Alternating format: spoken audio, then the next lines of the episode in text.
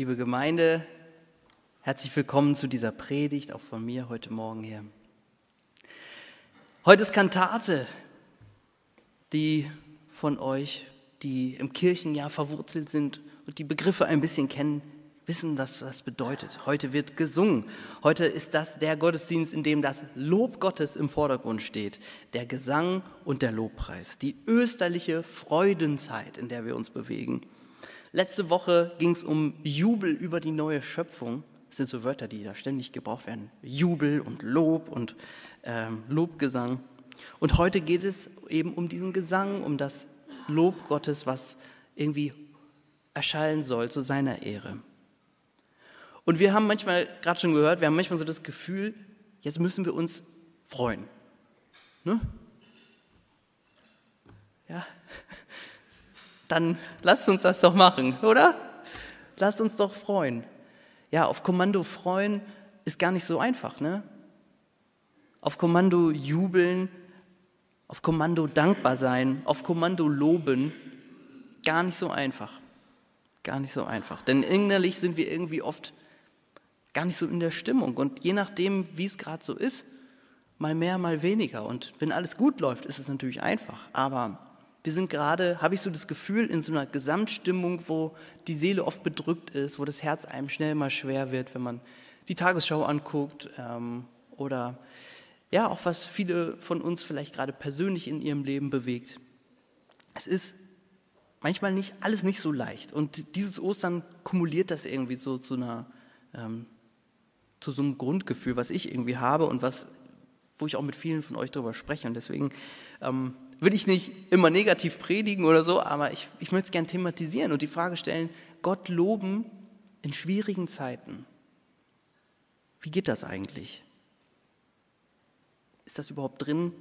Kann das irgendwie sein, auch wenn diese Ereignisse und unser Lebensgefühl und das Kirchenjahr irgendwie total asynchron gerade sind und Jubel und Freude nicht so das sind, was uns bestimmt.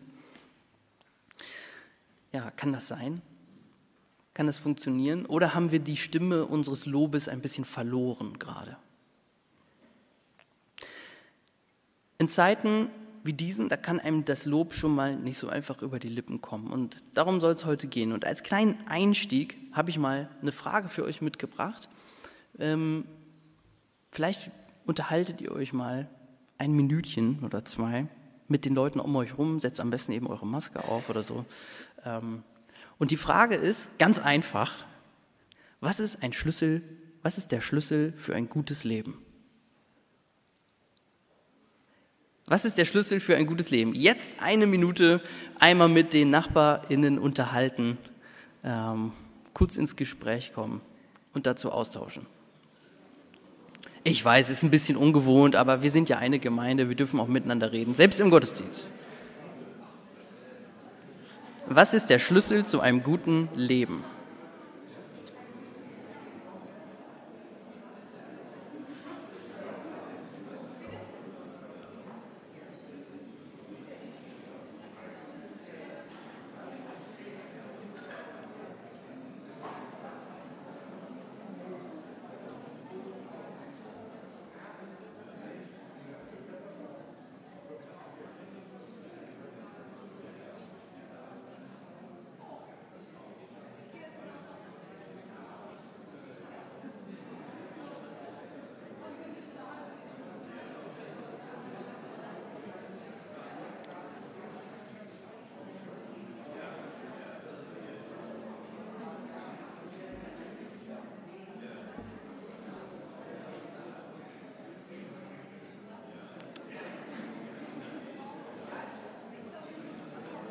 Okay. Habt ihr die Antwort schon gefunden? Was ist der Schlüssel zu einem guten Leben? Sagt mal ein paar Stichworte. Was habt ihr so besprochen? Ein guter Wille.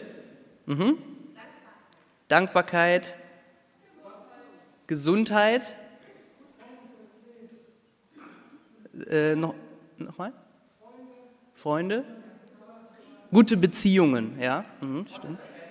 Gottes Erkenntnis, Zufriedenheit, Sorglosigkeit, mhm. Harmonie.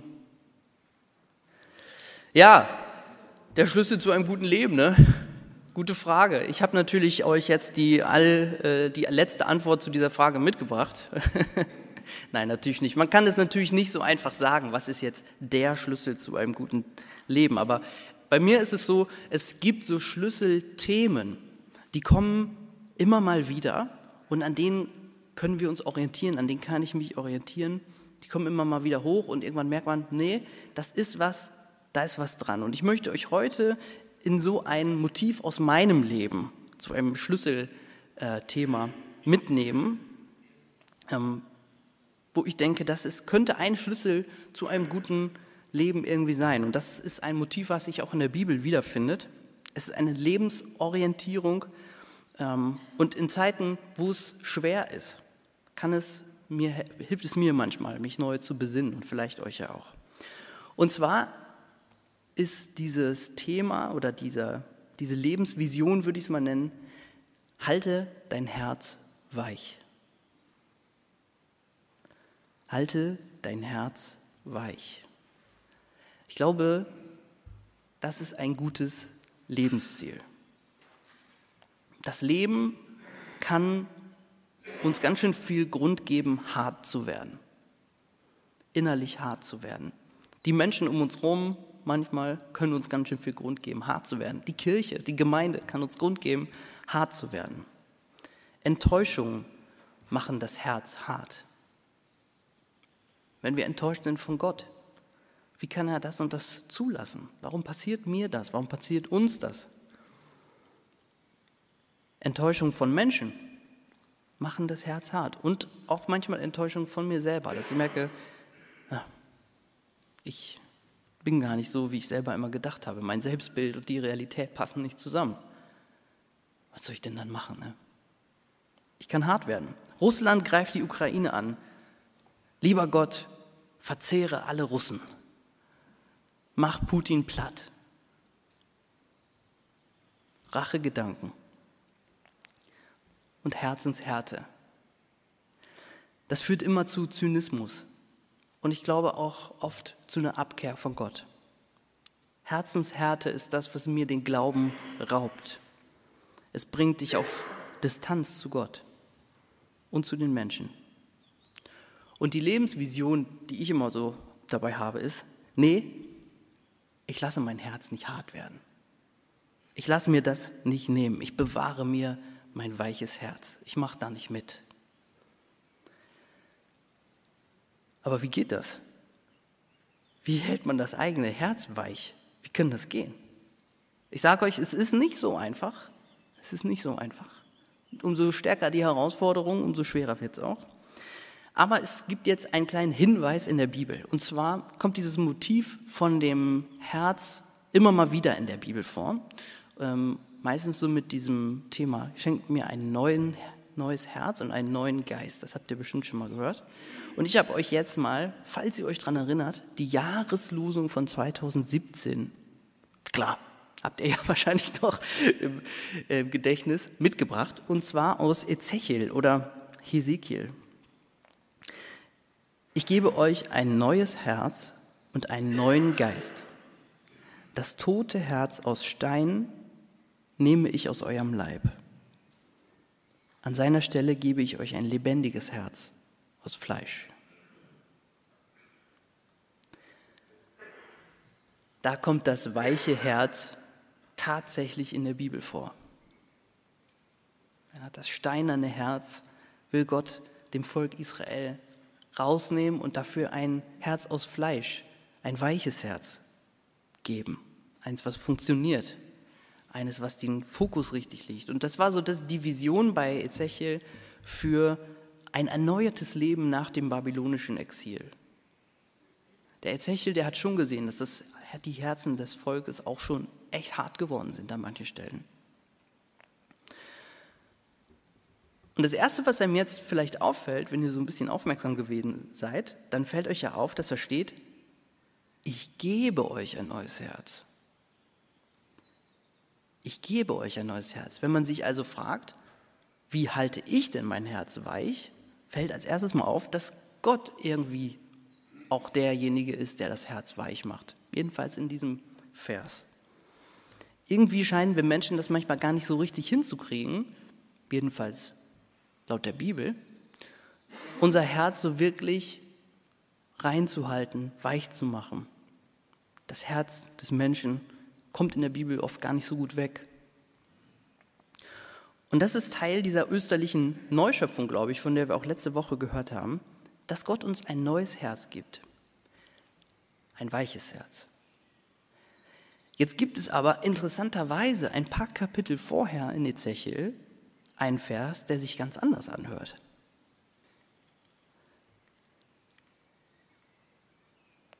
Danke. Verschafft euch ein neues Herz und einen neuen Geist. Verschafft euch ein neues Herz und einen neuen Geist. Dazu fordert der Prophet die Menschen auf. Okay, also wie ist das jetzt? Macht Gott es jetzt oder wir? Schaffen wir uns jetzt ein neues Herz oder schenkt Gott uns ein neues Herz? Soll ich das machen oder er? Ich glaube, was wir hier sehen können, ist, dass es beides zusammengehört. Das eine ist das, was Gott macht die Vision, die Gott auch für uns hat, dass er uns wirklich ein neues, weiches Herz schenken will. Und gleichzeitig ist es auch unsere Verantwortung, daran teilzuhaben und auch immer wieder die Frage zu stellen, wie kann ich mir denn ein neues, weiches Herz verschaffen? Wie kann ich mein Herz weich halten? Wie ein Musiker und Instrument. Wenn Gott der Musiker ist, dann bin ich das Instrument. Der eine kann nicht ohne den anderen, beides kommt zusammen zum Klingen. Und das ist eine anspruchsvolle Aufgabe das eigene Herz weich zu halten. Und deswegen habe ich euch jetzt ein paar Gedanken mitgebracht, die dazu beitragen, wie ihr euer Herz weich halten könnt, wie ich mein Herz weich halten kann und wie Gottes Blick darauf ist. Das erste ist der grundsätzliche Blick, wie ich auf mein Leben schaue und wie ich auf diese Welt schaue und wie wir auf uns selbst und auf Gott gucken. Welchen Blick schenkt uns Gott? Und ich versuche jetzt mal so eine Brille des weichen Herzens zu beschreiben. Und zwar habe ich euch dazu ein Bild mitgebracht. Vielleicht kennt ihr das. Was ihr dort seht, ist ein Teller. Und dieser Teller ist mal runtergefallen und zerbrochen.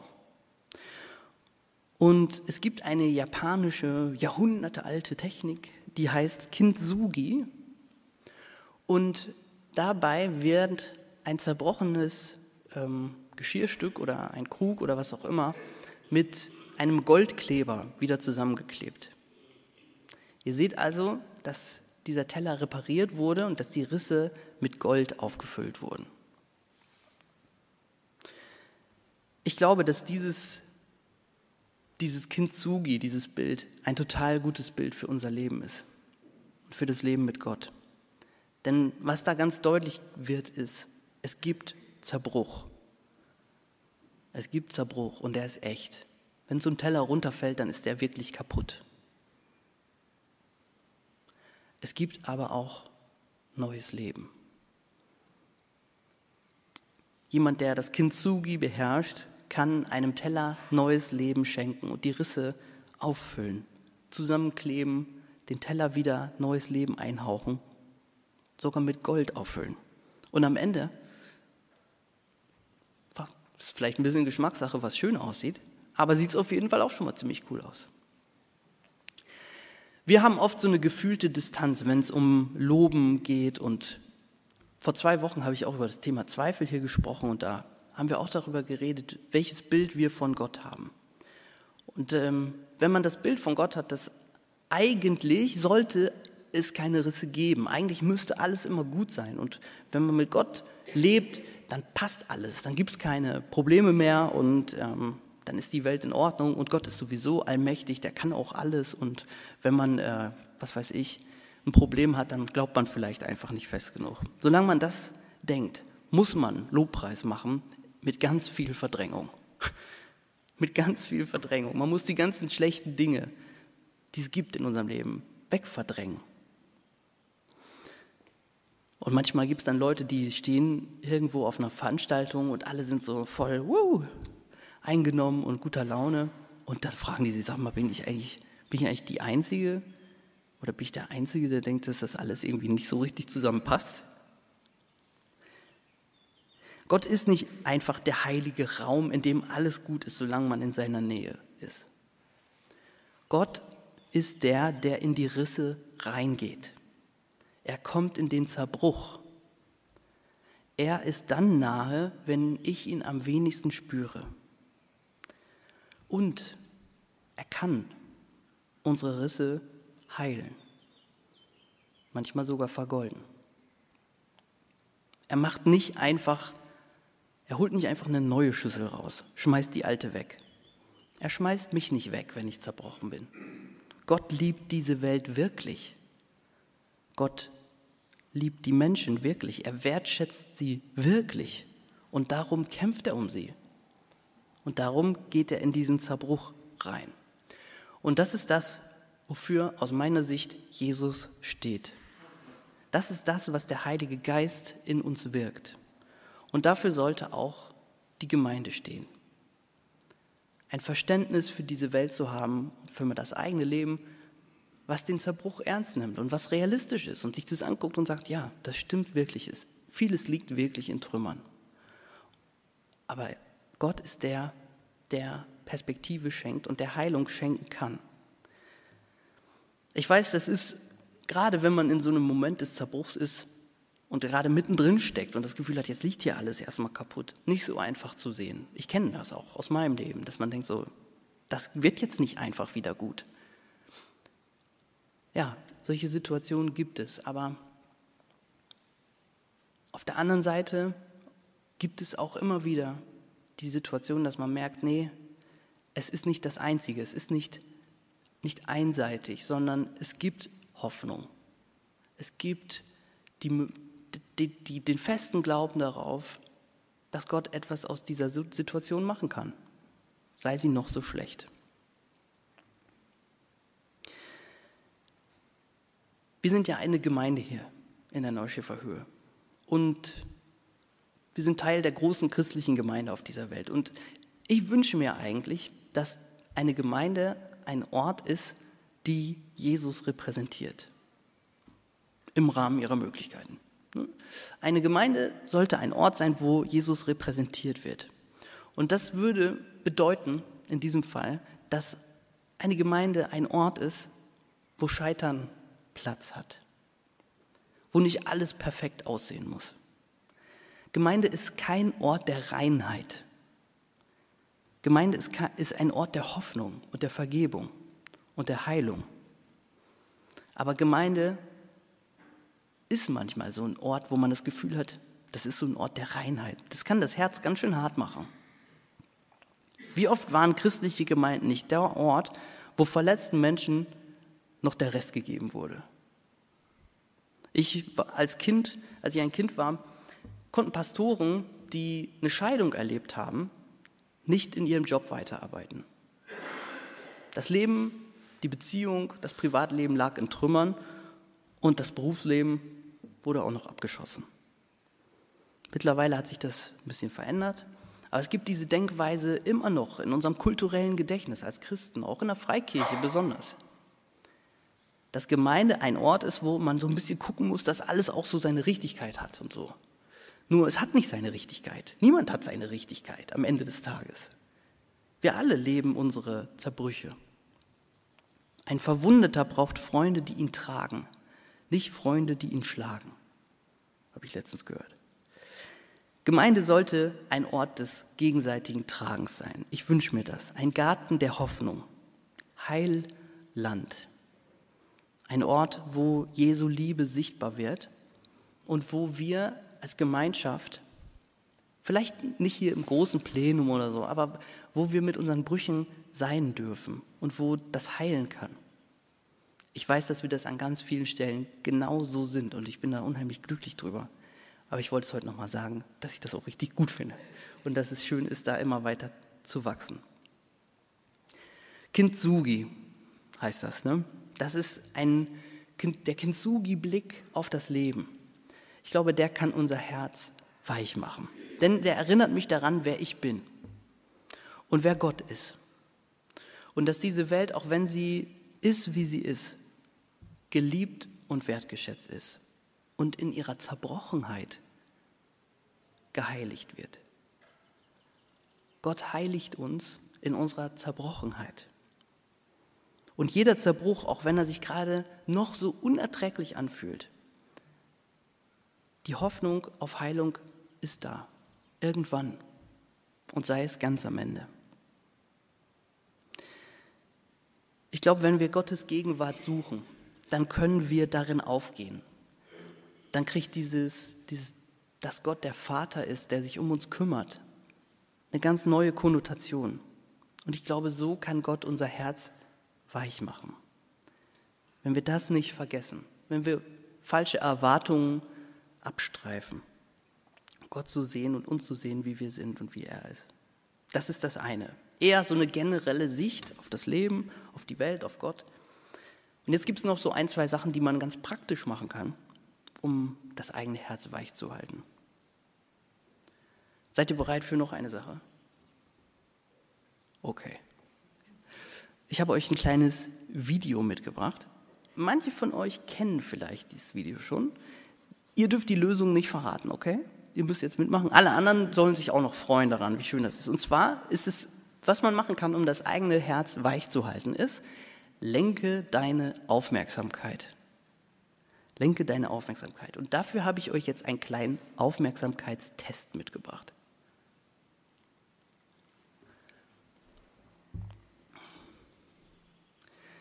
Also achtet mal darauf, wie oft das weiße Team den Ball hin und her spielt und zählt mal gut mit.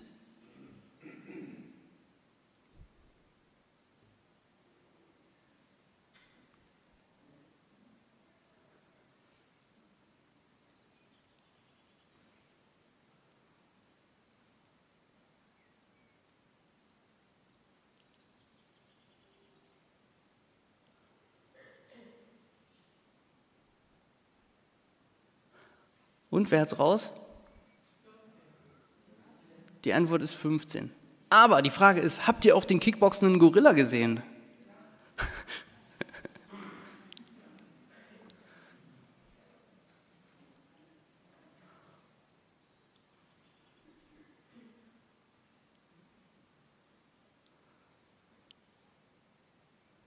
Da ist er.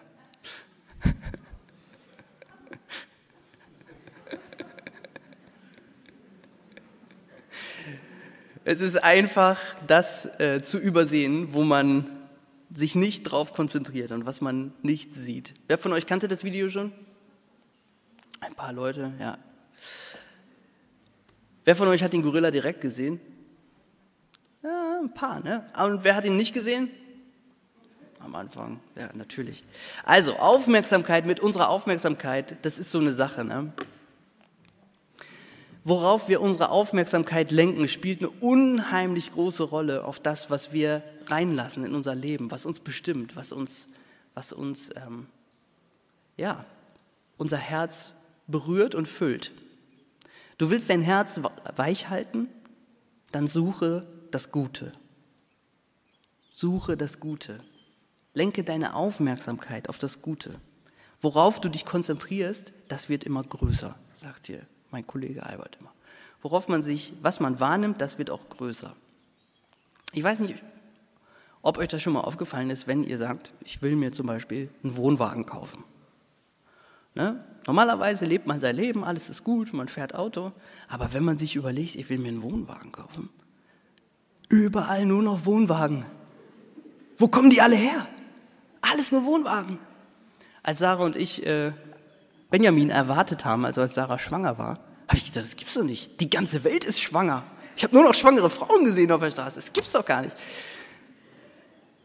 Das liegt daran, dass wenn wir uns mit einem Thema beschäftigen und es im Raum geben, auf einmal die Welt mit anderen Augen sehen. Natürlich gibt es nicht mehr Wohnwagen als gestern und auch nicht mehr Schwangere, sondern man sieht die auf einmal, weil man die Aufmerksamkeit dahin gelenkt hat. Und die ganz praktische Übung ist für den Alltag, Suche Gottes Geschenke in deinem Leben. Nicht naiv, nicht blind für alles andere, sondern ganz im Ernst, mit einem ganz ernsten Anspruch zu sagen, ich möchte auch dorthin schauen, auf das ganze Gute, was Gott schenkt. Ganz praktisch kann man das auch machen, indem man zum Beispiel versucht, immer gut über die Menschen zu sprechen. Immer gut über Menschen sprechen. Jesus sagt sogar, liebt eure Feinde, segnet die euch verfluchen, tut wohl denen, die euch hassen. Ich sag mal, wir können ja erstmal mit denen anfangen, die uns noch nicht total hassen. Aber wenn es ein paar gibt, trotzdem, redet gut über die Menschen, übe das, die Menschen zu lieben. Und deine Aufmerksamkeit wird sich verändern. Wenn du immer Ressentiments mit dir rumträgst, immer so eine Verdächtigung für bestimmte Personengruppen, ja, die und die sind gefährlich, die haben nicht den richtigen Glauben oder die haben nicht die richtige Einstellung oder die politische Ausrichtung oder was auch immer oder die führen was im Schilde, im Hintergrund oder so. Das belastet dein Denken. Es beraubt dir deine Kreativität. Es raubt dir deine Lebensfreude, die Freiheit und die Energie, etwas zu bewegen. Wie eine Wolke, die so über uns liegt. Deswegen gut über Menschen sprechen, einfach machen, immer weiter üben. Man kann übrigens auch gut über die Gemeinde sprechen, ist auch eine gute Übung. Ja? Nur so ein kleiner Tipp. Was man auch machen kann, dosiere deinen Nachrichtenkonsum. Ich weiß nicht, wie du, gerade wenn Krisen heiß sind, mit Nachrichten umgehst. Bei mir ist es so, dass ich ja, ich habe einen flexiblen Alltag so, da ist viel Zeit zwischendurch immer mal wieder zu gucken, was jetzt gerade noch wieder Schlimmes passiert ist. Und die News-Ticker laden ja dazu ein, äh, immer am Ball zu bleiben und keine Nachrichtensendungen zu verpassen. Also ich habe immer so in letzter Zeit das Gefühl, wenn irgendwie mal was richtig Schlimmes passieren sollte, dann kriegt man das auch mit. So, dafür braucht man jetzt nicht unbedingt jede halbe Stunde nachgucken. Deswegen dosiere den Nachrichtenkonsum, wenn du deine Wahrnehmung auf die guten Dinge lenken willst. Gerade wenn es in den Nachrichten oft um schlechte Dinge geht. Suche Gottes Geschenke im Leben. Konzentriere dich auf das, was da ist, was gut ist. Lass dich von der Sonne bescheinen. Und vertraue darauf, dass diese neue Wahrnehmung und das Lenken deiner Aufmerksamkeit etwas Positives bewirken kann, was Gott gut findet. Dafür braucht es einen starken Willen. Aber das ist der Teil, den wir machen können. Kantate heute. Gott loben. In einfachen Zeiten und guten Zeiten kein Problem. Gott loben in schwierigen Zeiten kann man nur aus meiner Sicht mit so einem bestimmten Blick auf das Leben. Diese Kintsugi-Brille, die hilft uns zu gucken, wie ist das eigentlich? Was ist eigentlich wirklich das Gute, was Gott schenkt?